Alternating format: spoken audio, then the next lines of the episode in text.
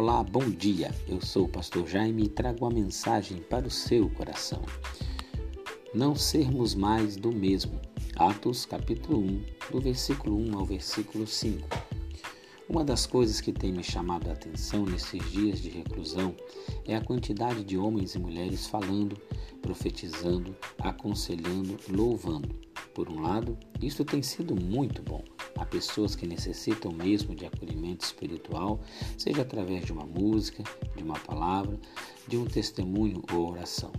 Agora, o que mais tem mexido e borbulhado na minha mente e coração é a questão da noiva de Cristo.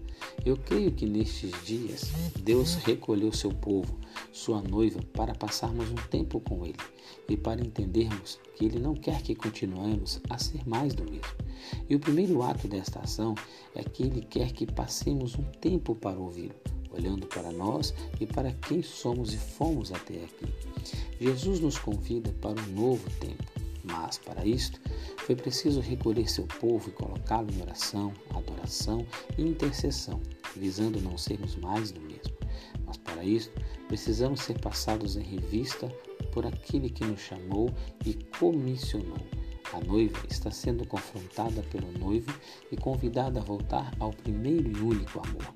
Ele nos chama para limparmos nossas vestes, nossa vida, forma de pregar, de se movimentar no meio da sociedade, a ter postura de noivo que não se corrompe nem pelo dinheiro e nem pelo poder, que as mensagens sejam de conversão e arrependimento. Ele quer que tenhamos firmeza na mensagem do reino que há de ser passada por nós e através de nós. Ele está nos confrontando quanto à nossa intimidade com o Pai, se reconhecemos a voz que, quem nos chamou para tratar e comissionar a noiva.